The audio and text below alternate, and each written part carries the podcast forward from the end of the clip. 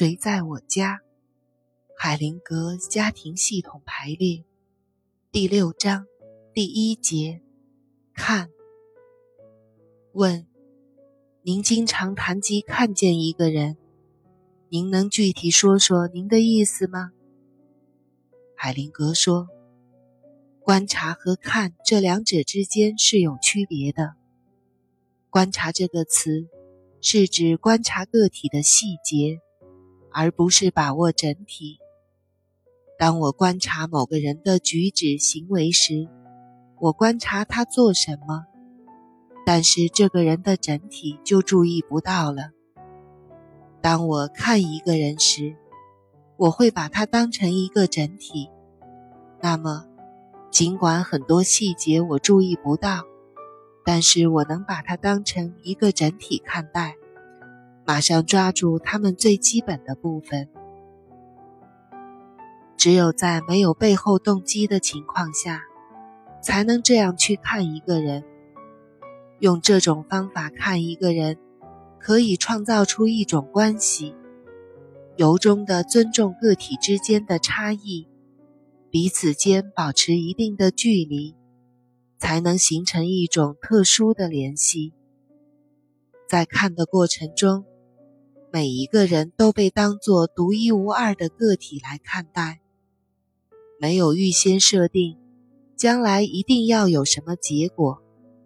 在看的过程中，不能带有判断的成分，只是围绕着爱，只是为未来寻找解决问题的办法。看另外一个人，也是为了满足工作的需要。我可以想象。我是自由的，想做什么就做什么。但是，只要我看到某些人的状况和他的需要，我会调整自己，适应具体情况对我的要求。在治疗的过程中，只有看才能为解决问题做准备，只有这样去看才有价值。看。并不能帮助我们做出诊断，或者进行经验式的观察，除非能从这些诊断和观察中找到一些解决的办法。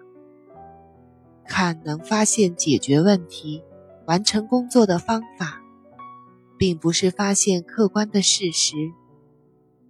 它总是离不开这些问题。根据来访者的情况，我应该怎么办呢？以及我能做些什么呢？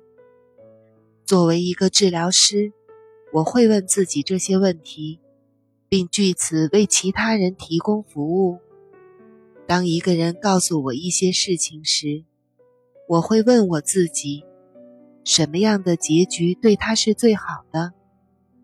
在成功的看一个当事人时，我就连接上了比我们自身大得多的事物。我工作的目的，甚至不是为了帮助当事人，而只是在一个大的法则的背景下去看他。这就是看的工作模式。它使得治疗师的干预，在成为一股治疗力量的同时，仍然保持着尊重和爱。很奇怪，当我告诉人们我所看到的东西时，他们就会发生改变。看是一个创造的过程，它对看的人和被看的人都会产生影响。看的奥秘，我并没有完全明白，但却还是能够看到，还是能够运用它。当你对当事人身上发生的事情有一些想法，并顾虑。是不是应该说出来的时候，试着去看这个人？如果你能做到这一点，你就能明白，你的想法对他们有帮助作用，还是有削弱作用。看并不是你呼之即来的东西。当我向某人敞开自己时，我会看到让我感到非常惊奇的事情。很多时候。我会看到从来都没有想过的事情。